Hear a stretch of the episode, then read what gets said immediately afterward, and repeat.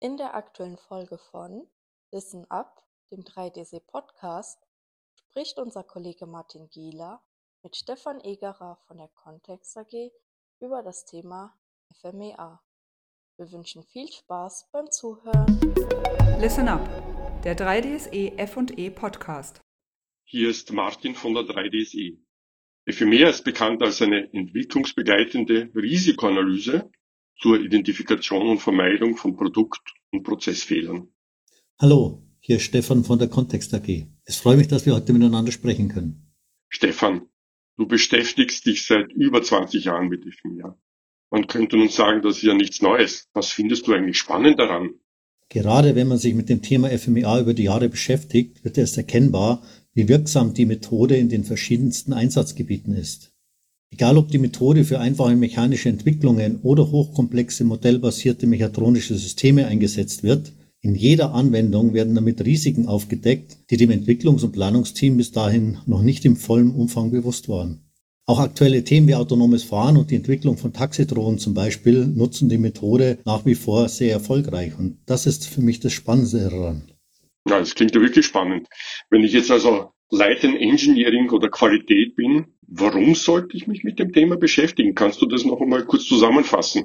Hm. Entwickler und Prozessplaner denken naturgemäß in erster Linie positiv. An mögliche Fehlfunktionen in der späteren Anwendung zu denken, ist dabei oft unbequem, weil man damit ja seine eigene Arbeit in Frage stellen würde. Mhm, interessant, ja. Welchen eigentlichen direkten Nutzen oder Mehrwert bringt also FMEA den Unternehmen?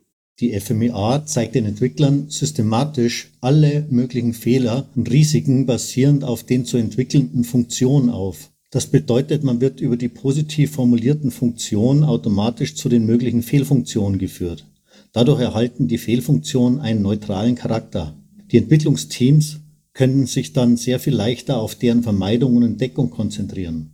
Zudem wird das Wissen eines gesamten Teams genutzt, was sehr oft neue Erkenntnisse für die Entwickler und Prozessplaner mit sich bringt.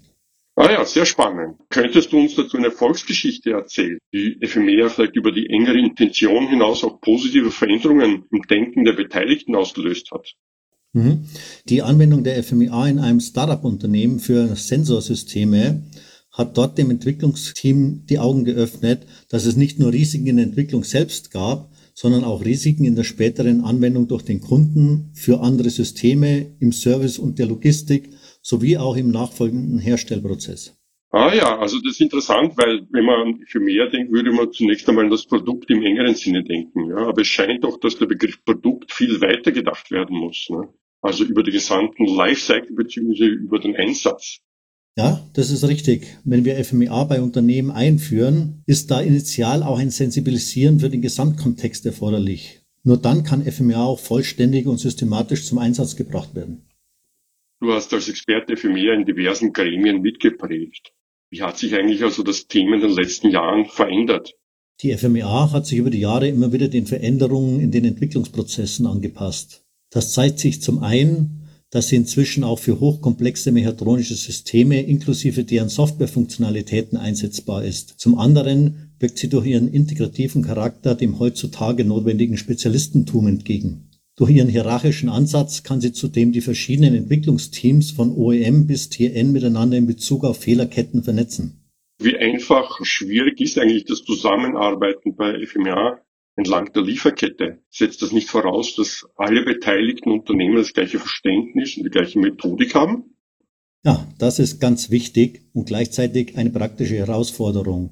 Die FMEA-Standards geben dafür zwar gewisse Richtlinien vor, weil das Thema aber so wichtig ist, definieren viele OEMs die Zusammenarbeit mit dem Lieferanten und die dazugehörigen Prozesse noch sehr viel detaillierter. Parallel dazu haben sich die Software-Systeme für die FMEA immens weiterentwickelt. Man kann jetzt damit sehr viel effizienter und nachhaltiger Risiken ermitteln und im Sinne von Lessons Learned für nachhaltige Entwicklungen nutzbar machen. Das Stichwort dabei ist Leben der FMEA. Ja, vom Leben zurück zu Situationen. Ja. Wir haben Situationen erlebt, wo FMEA als retrospektive Pflichtübung gesehen wird. Ne. Wie ist eigentlich dein Eindruck, wie Unternehmen an das Thema herangehen und wie sie dazu stehen? Wie vorhin erwähnt, befasst man sich nicht gerne mit möglichen Fehlern, weshalb von vielen Unternehmen das Thema möglichst weit nach hinten geschoben wird. Viele OEMs haben aber erkannt, dass nur der präventive Einsatz wirklich wirksam sein kann und monitoren deshalb mehr und mehr den kompletten FMEA-Prozess bei ihren Lieferanten vom Anfang bis zum Ende. Wenn wir Lieferanten bei der Anwendung der Methode in einer späteren Entwicklungsphase unterstützen, haben wir immer wieder von den Entwicklern gehört, dass sie die Methode schon sehr viel früher hätten anwenden sollen. Der Aufwand ist derselbe, aber die Möglichkeiten zu Veränderungen in der Entwicklung sind zu einem späteren Zeitpunkt oft schon stark eingeschränkt. Kannst du uns dazu ein anschauliches Beispiel nennen? Mhm. Häufig entdecken wir bei zu spät durchgeführten Prozess-FMEAs, dass die Teams aufgrund von dann erkannten Fehlern Produktionsanlagen optimieren möchten. Das ist aber zum späteren Zeitpunkt häufig gar nicht mehr möglich. Zum Beispiel ein Anwender wollte nach der FMEA eine einfache Teileabfrage in seine Anlage mit einbringen. Die Änderungskosten waren aber zu einem Zeitpunkt so hoch, dass es praktisch nicht mehr umsetzbar war. Welchen Zusammenhang siehst du zwischen Systems Engineering und FMEA? Wie profitieren eigentlich beide voneinander? Grunde genommen baut die FMEA seit der Weiterentwicklung der Methode im Jahr 1996 komplett auf dem Ansatz des System Engineerings auf. Das zeigt sich speziell bei den FMEA-Schritten Struktur und Funktionsanalyse. Systems Engineering beschäftigt sich unter anderem ja mit Requirements Engineering und der Architektur.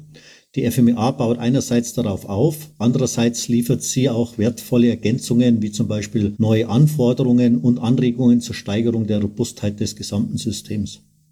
Wir erleben doch, dass die Komplexität von mechatronischen Systemen zunimmt. Systems Engineering zielt ja genau darauf auf, die Beherrschung der Entwicklung komplexer Systeme und wird deshalb stark nachgefragt. Wie spiegelt sich eigentlich das in der Anwendung von FMEA wieder? Aktuell laufen diverse Projekte, in denen die FMEA im Rahmen von MBSE, das heißt dem modellbasierten System Engineering, integriert wird.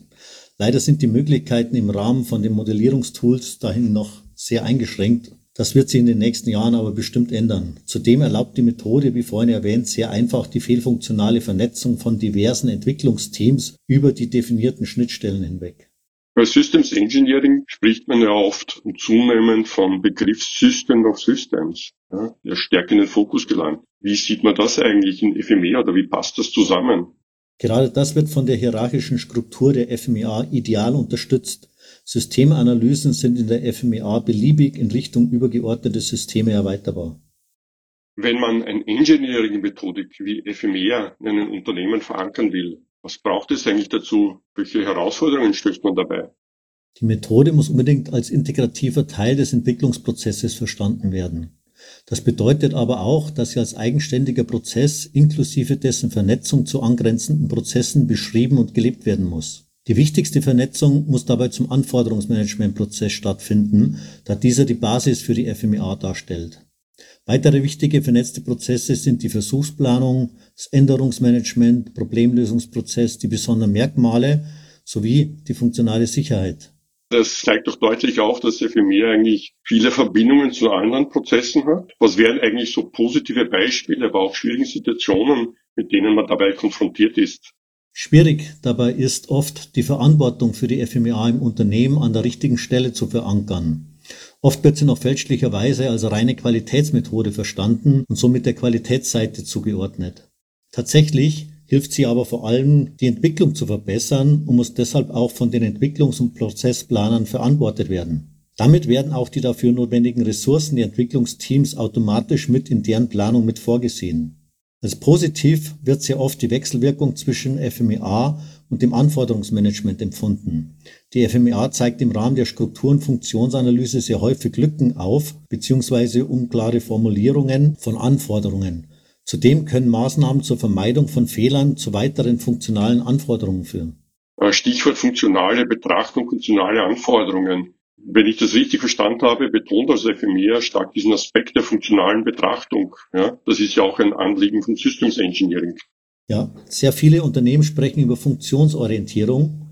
Die FMEA hat diesen Aspekt als einen ihrer wichtigsten Methodenbausteine seit Jahren fest integriert. Das hilft dem Unternehmen, das funktionsorientierte Denken in der Organisation zu verankern. Wie ist eigentlich der Eindruck, Stefan? Wie hoch ist der Reifegrad von Unternehmen bei der Anwendung von FMEA? Hier hat sich in den letzten Jahren viel getan. Das volle Potenzial der Methode wird aber meiner Einschätzung nach noch von höchstens 20 Prozent der Firmen genutzt. Oh, das ist überraschend. Woran liegt das eigentlich? Das liegt an der Weiterentwicklung der FMEA über die Jahre. Es gibt noch viele Firmen, die nur den Ansatz über das FMEA-Formblatt kennen, obwohl dieser seit den 90er Jahren im Rahmen der Anpassung an das System Engineering komplett überholt ist. Auch die Risikoeinstufung über die sogenannte RPZ ist noch sehr geläufig. Sie ist aber inzwischen durch neue Ansätze wesentlich verbessert worden. Das ist schade, weil damit in Summe viel Potenzial bezüglich der Qualität der Produkte auf der Strecke bleibt. Ja, das ist natürlich schade. Was braucht es eigentlich, um für mehr Effizienz im operativen Geschäft abzuwickeln, für die, die es dann wirklich durchziehen wollen? Der FMEA-Prozess muss dazu im Unternehmen bekannt, aber auch vor allem gelebt werden. Besonders effizient wird eine FMEA, wenn sie auf einer FMEA von Vorgängerprojekten oder gar einer generischen FMEA aufbauen kann. Der Aufwand reduziert sich dann oft auf bis zu 20 Prozent des Erstaufwands. Was wären also aus deiner Sicht die Top-Empfehlungen, sei es an Engineering-Leiter, an Qualitätsverantwortliche oder Prozessverantwortliche bezüglich FMEA? Der effektive Einsatz der Methode ist von vielen Faktoren abhängig. Die sind in jedem Unternehmen verschieden gelagert. Ich empfehle daher zunächst immer eine Bedarfsanalyse bezüglich FMEA in dem Unternehmen durchzuführen. Dabei wird der aktuelle FMEA-Prozess analysiert und einem Best-Practice-Prozess gegenübergestellt. Die dabei ermittelten Optimierungspotenziale in Bezug auf den FMEA-Prozess können dann unternehmensspezifisch geplant und umgesetzt werden. Ja, das klingt ja interessant und eine sehr spannende Aufgabe. Sage ich herzlichen Dank, Stefan. Vielen Dank für das interessante Gespräch. Gerne. Und falls Sie weitere Fragen zur FMEA haben, stehen wir gerne zur Verfügung.